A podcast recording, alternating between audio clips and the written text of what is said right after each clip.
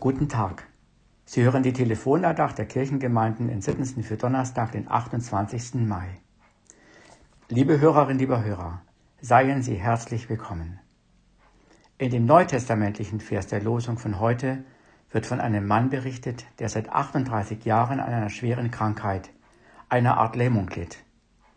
Und nun legt er zum erst zum ungezählten Mal wieder mitten unter vielen weiteren Kranken, Blinden, Lahmen, Aussätzigen in einer der Säulenhallen rund um den Teich Bethesda. Bethesda war der Ort, den in Jerusalem viele Kranke aufsuchten und heißt übersetzt Haus der Barmherzigkeit. Diesen Namen hatte er nicht zu Unrecht. Es wird erzählt, dass immer, wenn sich das Wasser in diesem Teich bewegte, der, der zuerst hineinstieg, gesund wurde. Und nun wird in der Losung der Kranke zitiert. Ich habe keinen, der mich in den Teich bringt. Wenn das Wasser sich bewegt, wenn ich hinkomme, so steigt ein anderer vor mir hinein. Wir müssen uns das einmal vorstellen. Da erlebt einer möglicherweise viele Jahre lang, wie Menschen gesund werden, weil sie schnell genug oder besser gesagt schneller als er in den Teich gelangen. Da kommt zu der Not der Krankheit noch die Not der Einsamkeit und des Alleingelassenseins dazu. Eine Situation zum Verzweifeln.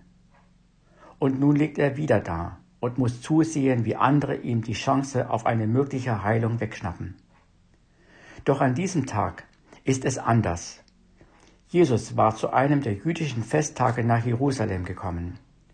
Und sein innerer Ruf führt ihn nach Bethesda, dorthin, wo das Elend der Menschen in Jerusalem sich häufte. So ist Jesus. Wir kennen ihn nicht anders, als dass er die Nähe zu den Kranken, den Verzweifelnden sucht. Und er sieht unter den vielen Gebrechlichen, die dort sind, diesen einen, der keinen hat, der ihm hilft. Jesus geht auf ihn zu und stellt ihm die ungewöhnlich erscheinende und doch so wichtige Frage, willst du gesund werden? Die Antwort des Kranken haben wir bereits gehört. Ich habe keinen Menschen, der mich in den Teich bringt, wenn das Wasser sich bewegt. Wenn ich hinkomme, steigt ein anderer vor mir hinein. Damit drückt er seine ganze Verzweiflung aus und bestätigt gleichzeitig, ja, ich setze wirklich meine ganze Hoffnung auf die heilende Kraft des Wassers dieses Teiches. Ich will gesund werden. Worauf Jesus ihn auffordert, Steh auf, nimm dein Bett und geh. Was für ein Aufruf. Weiß er denn nicht, dass ich mich kaum bewegen kann? Der Kranke könnte jetzt diesen Befehl empört zurückweisen. Doch dann hätte er nichts anderes erlebt, als weiter krank zu bleiben. Wird er es wagen, diesem Wort des ihm noch Unbekannten zu folgen?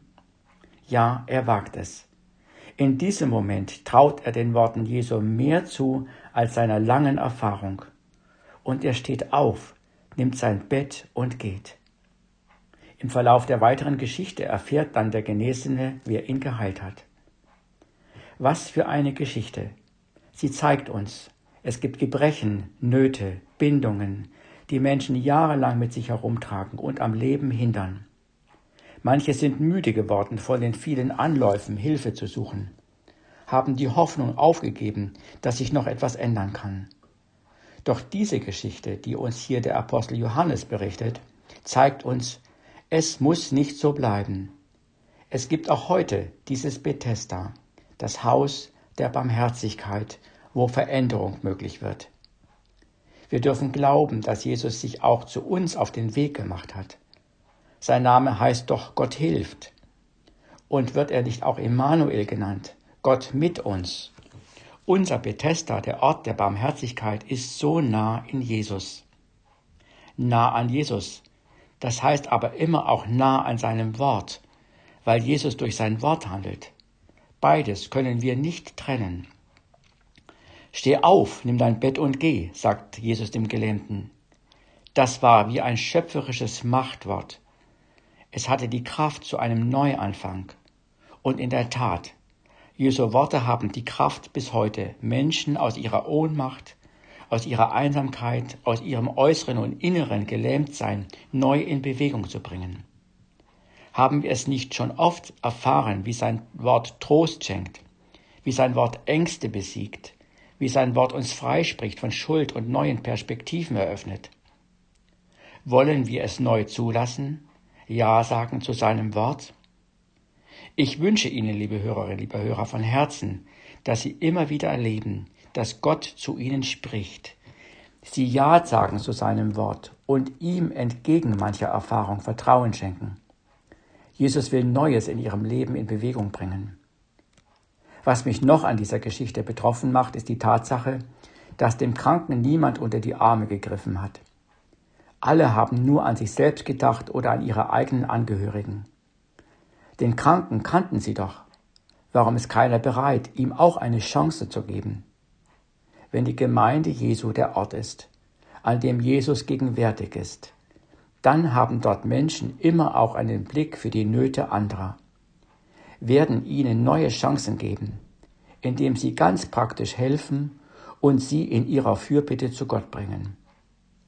Wo Jesus verkündigt, gehört und geglaubt wird, wird Gemeinde nichts anderes sein als so ein Bethesda, ein Haus der Barmherzigkeit. Ich lade Sie ein, mit mir mit den Worten der alttestamentlichen Losung zu beten und schließe mit einem Wort aus dem Buch Jesaja. Herr, wende dich zu mir und sei mir gnädig, denn ich bin einsam und elend. Ich hatte alle Hoffnung auf Hilfe aufgegeben.